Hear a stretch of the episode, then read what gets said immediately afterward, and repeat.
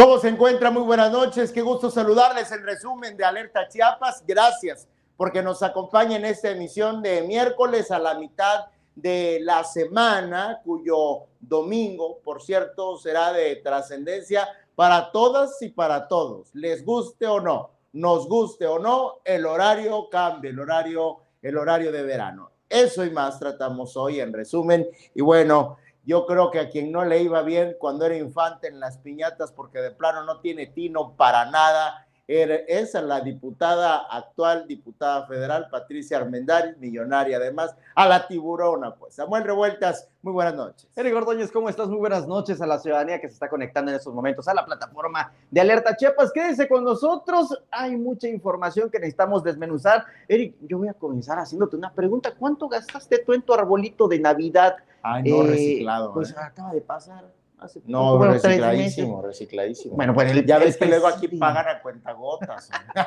el presidente municipal de Las Margaritas pagó 2.5 millones de pesos por un árbol de Navidad. De esto y más le vamos a estar dando cuenta, por supuesto, en ese espacio informativo. Eric, ¿qué te parece? Comenzamos. Pues comenzamos, dos y medio millones de pesos pagó, un poquito más de esa cifra pagó. ¿Qué, este, qué bárbaro, qué bárbaro. Caray. Oiga, bueno, es acusada de nueva cuenta, pero ahora por plagio, del plagio del proyecto de una emprendedora que, mira, yo creo que si hay algo, y a propósito de ciertos eh, acontecimientos recientes, eh, de los que he sido testigo, si hay algo que a uno le puede, si hay algo que a uno le llega a herir, ¿no? Es la decepción. Sí, por la desilusión, ¿no? Así es. Depositar tu confianza en alguien, si no a ciegas, pero sí muy creído de que es alguien que estima o estimará tu esfuerzo, alguien a quien admiras. Y al final de cuentas termina siendo su burla. Eso hizo Patricia Armendaris, la diputada eh, federal, la tiburona más morenista, la férrea defensora del presidente de la República, Andrés Manuel López Obrador, la luchadora nata contra la corrupción, Samuel Revuelta. Así es, Eric. Fíjate que se trata de Valeria Torres Castillo, una emprendedora chiapaneca que ideó estando en una incubadora en la Universidad Nacional Autónoma de México, en la UNAM, es ella la que estamos viendo en pantalla en estos momentos, un proyecto, un proyecto de una plataforma digital para poder exportar productos que realizan las y los mexicanos y lo ideó en el momento de la pandemia, cuando Eric todo el mundo estaba pasando por una terrible, terrible situación económica. Ella dijo, pues bueno, las artesanías, la cerámica, los textiles, es necesario que se vayan a todo el mundo a través de una plataforma eh, digital. Hace un año Patricia Armendaris lanza una convocatoria para mujeres emprendedoras, entonces va Valeria, mete su proyecto que ya había estado avalado por la Universidad Nacional Autónoma de México, y pues, ¿qué crees? que Patricia Armendáriz pues no lo seleccionó. Dijo, no, pues este no me gusta, ¿no? ¿Qué es lo que necesitaba Valeria? Financiamiento y por supuesto mentoría. Ella dice, como tú lo decías hace unos momentos, Eric, que ve o veía más bien en la diputada federal chiapaneca a una mujer eh, admirable en todos los sentidos y que por lo mismo, por esta admiración, decidió apostarle a entregar su proyecto con ella. Pues resulta que no la selecciona y ya después de un año, ayer, sale un tuit de Patricia Armendaris donde dice, ya quítenle el tweet. Ya quítenle el tweet a la mujer. Pues resulta que dice, oiga, pues se me acaba de ocurrir la idea de generar una plataforma digital para poder exportar los productos. Mira, Magaza. Magaza. Magaza. Lo mismo del proyecto de esta chica. Y pues dice, dice ella, Valeria, la mujer, lo que hizo es que se está plagiando mi proyecto, el proyecto que le confié y que no fue seleccionado, pero que ahora lo está lanzando como idea propia. Ahí está, ahí está el y en un rato más va a tener, por supuesto, la información completa a través de la plataforma de Alerta Chiapas. Ay, no, doña Pati, de veras usted no trae tiro. Me, me, cae muy bien, ¿eh? Pese a todas sus... a mí no me cae bien. A todos. A mí no me cae bien. Nada más vas a ver, vas a ver, vas a ver. Simpatizaba quizás, sí, ¿no? Esta, esta visión de la chiapaneca, emprendedora, millonaria, que se ha hecho de su planita, pues chambeándole con los gobiernos y todo eso, pero ya luego de ver esta defensa férrea a la cuarta transformación, de cómo eh, Que se ve burda, ¿eh? que se ve ridícula. Ella misma se ha ridiculizado, por ejemplo, cuando estuvo enferma, recientemente se, se, atendió, donde solo se atienden los neoliberales, ¿no? El presidente juzga a las personas eh, acaudaladas, eh, como ella, ¿no? Como ella. ella asegura que de su esfuerzo, pues ahora tiene la posibilidad de pagarse un servicio médico eh, como en el que estuvo, ¿no? Y que quisiera que algún día, yo quisiese que algún día fuera el sistema de salud público de México. bueno, sí, por supuesto. Eh, eh, es de verdad que desafortunada, muy desatinada en sus comentarios. Y fíjate, fíjate, Eric, ya nada más para concluir en esta entrevista que le hicimos hoy a Valeria, nos comunicamos con ella hasta Oaxaca, eh, donde está radicando, y nos yo le preguntaba, bueno, ¿qué, ¿qué, qué, quieres o qué buscas? Bueno, yo lo que quiero es que se reconozca que este proyecto es mío y que se hizo con una intención, el ayudar a las y los mexicanos, y que no se trata también de que venga un político, una política, agarrar el proyecto que me costó hacer en una incubadora y que se vengan a parar el cuello. Yo pues creo que esa mentalidad es como si alguien viniera a decirle un día a Gustavo Caballero que tuvo la idea de Alerta Chiapas. Si nosotros en una cena, mire, acabamos de afinar algunos puntos sobre la historia de Alerta. Bueno, a propósito de otros temas, al inicio de esta transmisión le damos a conocer algo eh, ya un poquito eh, desfasado en cuanto a tiempos, pero apenas, apenas se daba a conocer. Bueno, y es que se atravesaron unas eh, no merecidas, pero sin necesarias vacaciones y no les habíamos podido contar al respecto. 2.5 millones de pesos en iluminación navideña gastaron en el municipio de Las Margaritas, uno de los municipios más pobres, uno de los municipios con índices de pobreza extrema. Sí. Un municipio en el país un municipio, por cierto, que está caracterizado porque muchas, muchos no tienen acceso a agua potable, a servicios de alcantarillado, a servicios de energía eléctrica. Sin embargo, circuló, se dio a conocer a través de las redes sociales una factura em, eh, expedida hacia el ayuntamiento de las Margaritas por ese monto que le comparto de más de 2.5 millones de, pesos. ¿Qué nos hubiera hecho con eso? Eh? Para eh, adornos navideños. ¿Qué nos hubiera hecho? Híjole, pues al menos una horita ahí más, o menos de alcantarillado, etcétera. Claro. Se hubiera estado padrísimo. Este es el Parque de las Margaritas. Estas imágenes nosotros las retomamos del ayuntamiento mismo. Del mismo ayuntamiento. Del mismo ayuntamiento. El monto exacto es de dos mil, perdón, 2.590.168.64 pesos.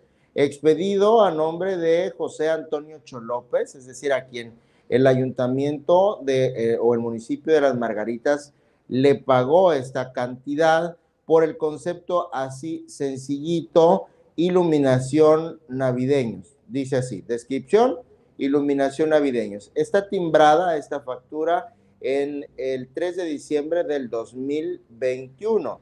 Ahora, eh, no es una cuestión de que estemos afectando datos personales, es una información pública. Esta factura, pues la neta, así de cuadernos de doble raya le digo, pues una factura así cualquiera lo puede hacer en, este, no sé, puede hacer una em, eh, apócrifa, ¿no? Sí. Sin embargo, tienen un QR.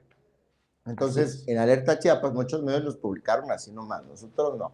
Nosotros verificamos. Verificamos, checamos esa QR.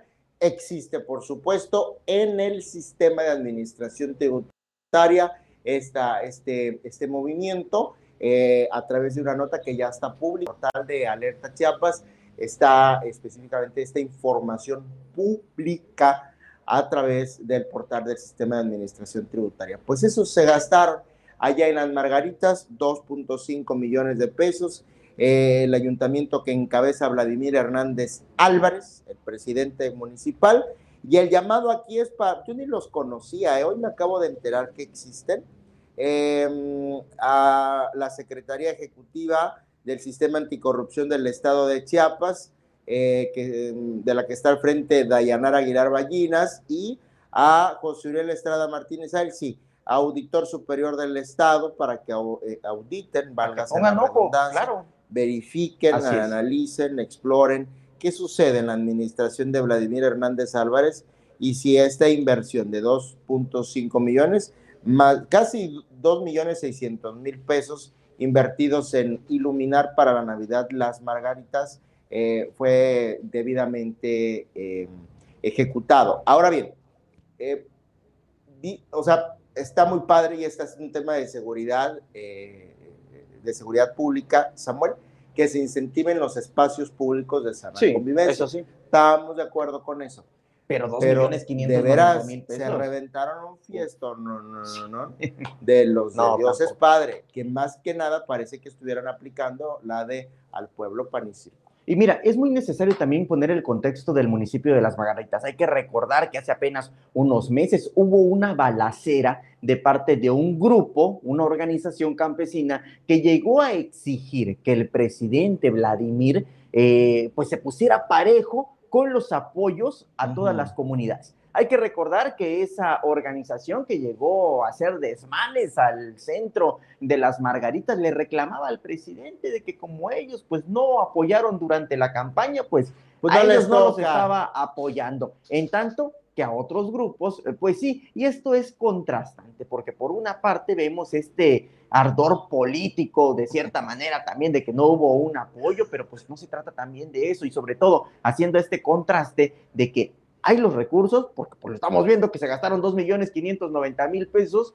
y que no se trata también de frenar a los grupos. Claro. En un momento antagónicos, quizá frenarlos con recursos públicos, porque al final de cuentas es un recurso que se va hacia la ciudadanía. Ojalá el actuar de las instituciones que acabamos de convocar junto con las de la Secretaría General de Gobierno, por ejemplo, se, fuera preventivo ante ese tipo de situaciones, ¿no? Eh, la inestabilidad en aquel municipio de Las Margaritas ha sido eh, señalada como responsabilidad del presidente municipal, ¿no? Ahora surge también este señalamiento sobre el manejo de los recursos. Creo que no se necesitaría más para que hubiera una atención oportuna por parte de las autoridades correspondientes para garantizarle al pueblo de las margaritas que las cosas se están haciendo. Bueno, es que para eso hay un cabildo, para eso la importancia también de la representación ciudadana. Pero los cabildos están a modo. pero ¿eh? por supuesto que sí. Y del ayuntamiento en este caso, de no vas a estar. No.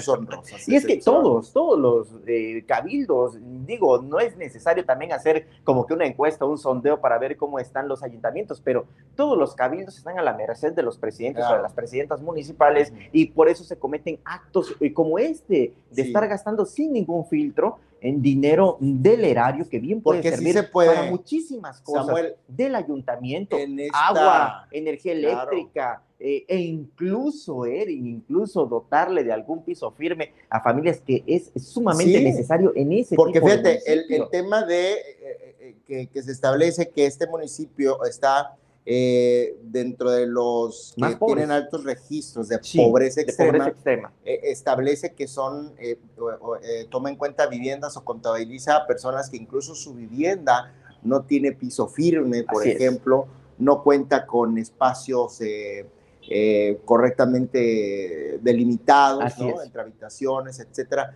Más que nada es un tema de hacinamiento, ¿no? Entonces, este, pues este, este asunto no, no lo toman en cuenta para nada. Bueno, cambiamos de vamos a cambiar de tema. Yo, honestamente, seguramente muchos comentarios negativos recibiré. Yo nunca he sido afín al Movimiento de Regeneración Nacional, mucho menos al presidente de la República, Andrés Manuel López Obrador. Pero por una sola razón sí me andaba yo yendo de su bando y no la ha cumplido. Y no la ha cumplido. Lo dijo en campaña y lo dijo cuando asumió ya la presidencia de la República que el horario de verano eran de los neoliberales, que jamás había dado resultados, que era una falacia, que era una mentira y que su gobierno acabaría con el horario de verano. Bueno, no más les quiero decir que les guste o no, les embone o no, como a mí, que no me embona, la neta, el domingo cambiamos de. El nada esperado y muy odiado horario de verano va a entrar este domingo. ¿Sabes qué, Eric? La verdad, tengo que, eh, tengo que reconocer mi desconocimiento también, pero ya el presidente había dado visos de que sí se iba a ejecutar e incluso que se iba a planear una sesión en la Cámara de Diputados Sí. para poder avalar esta propuesta.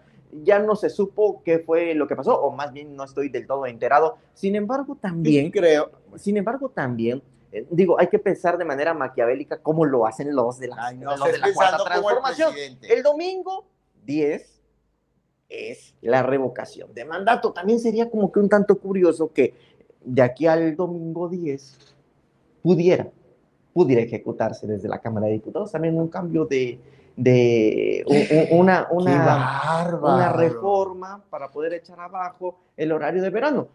Digo, pensando Estás echando maquiavélicamente, humo, ¿eh? como lo hace Sí, claro. la cuarta lo transformación y principalmente el presidente. Ay, pues, porque, ojalá. Eri, no nos vamos a comer el cuento de que la señora que llegó a vender doraditas al aeropuerto llegó por sí. Nomás porque sí.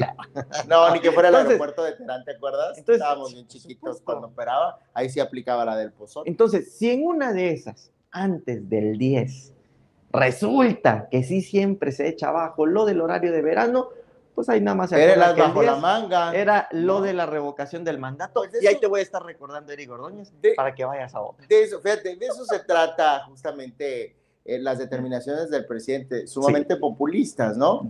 Entonces, eh, está acostumbrado a la usanza del viejo PRI, que al pueblo pan y circo. Entonces, siempre que hay algo que, en, en el que necesite, ya sea o distraer la atención o llamar la atención, Sí. viene una medida populachera como esta. Entonces, es. mira que ahí sí, yo, de veras, si días antes de la revocación del mandato, el presidente quita el horario de verano, te juro, les prometo, no sé si nos vayan a marcar el dedo, no sé cómo lo vayan a Y lo operar. transmitimos. Yo voy, Y lo transmitimos. yo voy, aunque voy a estar en contra, ¿ah? de una vez se los anticipo, pero participo. Porque al final de cuentas, votar a favor número. o en contra da la Ese- misma Por- cosa. Sí, pero se suma, ¿no? O sea, se. Es Así como cuando, como cuando decimos por qué las autoridades dicen que están bajando eh, los, los delitos. Sí, por ¿no? supuesto. Cuando no hay, Pues temas porque de nadie seguridad, lo- no hay denuncias, vota. Así ¿no? es, no no hay Cuando menos ahí que le quede el recuerdo de, de un no, que a lo mejor va a ser insignificante. Pero Así se los Eric. prometo como, como, como luego en muchos otros programas, Promesa de Turulo. juegan los eh, América, este, las Chivas y así, que se rapan, se desvisten y hacen mil cosas, Eso vas a hacer. yo me comprometo a que si el presidente, antes de la revocación del mandato, acaba con el horario de verano, participo en su Eso. ejercicio no Y democrático. lo vamos a proyectar aquí en este espacio informativo. Eric Ordóñez, avanzamos con los temas. Pues ya es vaya calor, vaya calor. Calor me dio pensar que voy a votar ese día. Vaya calorón que hizo en Tuxtla Gutiérrez, por supuesto que en la gran parte de la geografía chiapaneca y de toda la República Mexicana, y a pesar de que esto está incontrolable, el calor, pues hay muchas y muchos que no se detienen y que provocan quemas de pastizales principalmente, híjole, con, con la tentativa de que pudiera suceder algún siniestro peor. Estas imágenes fueron captadas hoy por automovilistas en la entrada a poniente de Tuxtla Gutiérrez, justamente en la Pochota, o lo que conocíamos como la Pochota. Mira, estuvo tan fuerte el incendio de pastizales en esta zona, en unos terrenos que están ubicados por el TEC de Monterrey y que hasta nubló la visibilidad Sí, claro. de quienes transitaban por esa zona. Sumamente, sumamente peligroso. eh. Fíjate que el intrépido de Christopher Canter, nuestro compañero corresponsal, camarógrafo, reportero de alerta, estuvo ahí en la Podría zona. agregar dos que tres carreras. Este, no parar. dejas eso, son de índole personal, ¿no? Este, y bueno, todavía está resolviendo su problema. El asunto es que nos explicaba que se trataba de una supuesta quema controlada de pastizales. Pero pues se, les notó, se notó el control. Se ¿no? les descontroló y esto fue lo que generó.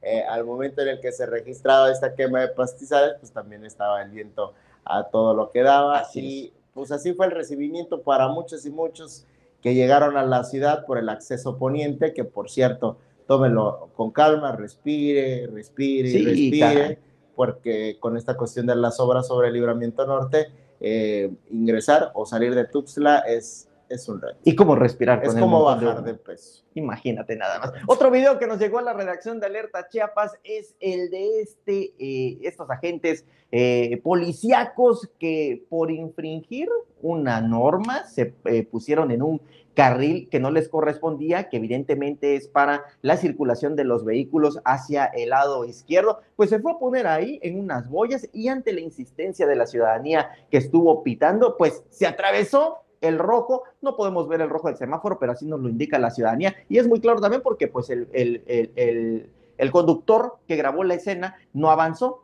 indicativo de que estaba en rojo, pero en el momento en el que va atravesándose se puede apreciar a una persona que estaba en la banqueta, que se disponía a cruzar el libramiento norte y calle central, es justamente ahí donde se da. Y pues bueno, varias faltas administrativas que comete la misma autoridad y que tenemos muy fresco y fue bien importante el poderlo eh, eh, transmitir a través de la plataforma Alerta Chiapas, pues por el accidente, Eric, que hubo ayer eh, en la cabeza Maya, donde lamentablemente una mujer. Ay, a propósito, sí. junto con Pegado, mira, a propósito de eso Ayer por la noche eh, con, con Christopher Canter estuvimos allí en donde estaban velando a la señora Ana de 55 años que perdió la vida en el Boulevard.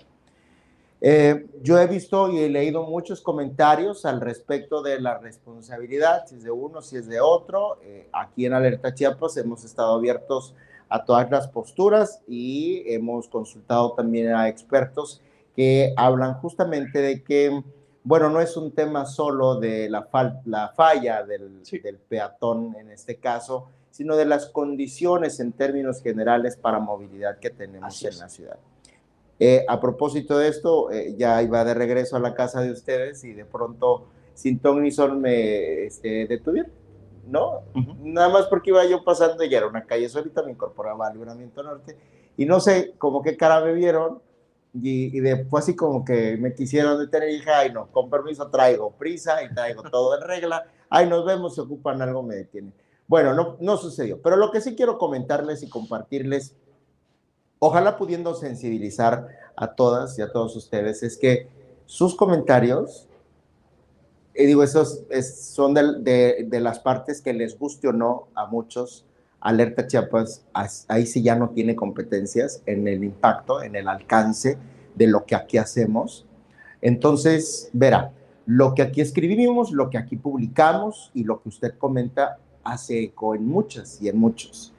Y estos comentarios en los que denostan a la persona que ha perdido la vida, en los que eh, nos volvemos jueces, en los que nos volvemos verdugos, en los que nos volvemos dueños de la verdad absoluta, evidencia también nuestra calidad humana. Y ayer que tuvimos la oportunidad por la noche de acercarnos a esta familia, una familia de escasos recursos, la señora Ana iba a trabajar eh, como todos los días, había salido de su, de su domicilio allá por la reliquia, viven en condiciones humildes y lo que vi es a una familia como la suya o como la mía cuando pierde a un ser querido. Creo que es muy importante que este caso más allá de señalar a doña Ana si fue responsable o no, porque incluso dentro del discurso de la familia existe el perdón, no expreso, pero existe un, sentimiento de entender que eh, hay un accidente, de que las cosas sucedieron de esta manera, ¿no? No hay esta eh, sed férrea eh, de venganza, de una actitud negativa, como, como seguramente muchos pudiéramos reaccionar. Bueno, esta familia está teniendo que sortear el dolor de haber perdido a doña Ana, pero también el dolor de la revictimización que se está viviendo. Así que, eh, bueno, yo solo quería compartirles este comentario. Porque y aunque no debiera de ser también, Eric, la pérdida económica. Claro, yo, yo ayer vi. Digo, es quizá lo menos importante, pero a la vez es muy importante. Yo ayer vi a su hija menor eh, le pregunté si quería platicar con nosotros y con la voz cortada me dijo, no puedo. No, ¿no? Pues imagina. Eh, su hijo mayor, de igual manera, sus hermanos, todos están rotos, están deshechos, ¿no? Creo que, creo que hay que ser un poquito más sensibles antes de emitir nuestros, nuestros comentarios. Y más allá de eso, tendríamos todas y todos, incluidas las autoridades, Samuel, darnos cuenta que tenemos un problema de movilidad muy grande en, Terrible. en Tuxtla Gutiérrez, donde sucede. Otro caso muy particular, las mil y un muertes que hay sobre la carretera Chiapa de Corzo, claro, en donde hay un solo puente peatonal, ¿no? Dos puentes peatonales en un tramo bastante considerable y párale de contar. Entonces creo que más que un tema en el que debamos encontrar al culpables, porque además ni somos jueces, ni tenemos, bueno, muchos eh, comentarios no están basados en, conocimientos jurídicos, creo que hay que aprender esta lección de que eh, nos hace falta desarrollarnos en temas de urbanización y empáticamente también. Eric Ordóñez, vamos a cerrar este espacio informativo, eh, no con este pesar, al contrario, tenemos que mandar felicitaciones. Hoy cumplen años dos personas que mira cómo les encanta, cómo les encanta poner en alto a Tuxla Gutiérrez. Por una parte, Suri Guzmán, cocinera tradicional, hasta Copolla, va un fuerte abrazo. Y por otro lado, a nuestro queridísimo Pato Vera, el maestro Raúl, hasta el barrio de San Pascualito, aunque está radicando en San Cristóbal de las Casas. A ambos, un gran exponente, por supuesto, también de, difusor de la marimba. A ambos, a ambos les mandamos un fuerte abrazo. Seguramente se lo van a pasar comiendo cochito porque ya los somos. A Suri un abrazo con todo el cariño y de igual manera a nuestro buen Raúl Vera, eh, mi deseo para él en esta fecha que tío años al tío Pato es que le duele que le duela menos su rodilla, que los achaques le ataquen menos y, y que bueno, esa relación se siga fortaleciendo. Seguramente así va a ser. Para los dos un fuerte abrazo. Y de una vez, mira, porque sé que me la vas a devolver.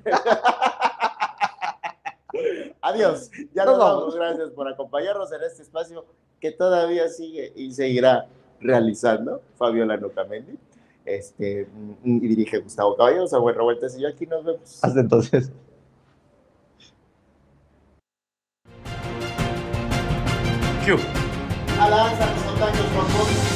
Alerta Chiapas, crece y se innova por ti.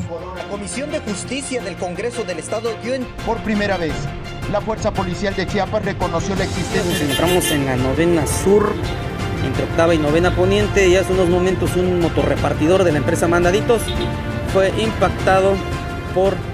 Eh, se parte de nuestra comunidad. Infórmate en tiempo real y haz que tu voz cuente. Alerta Chiapas.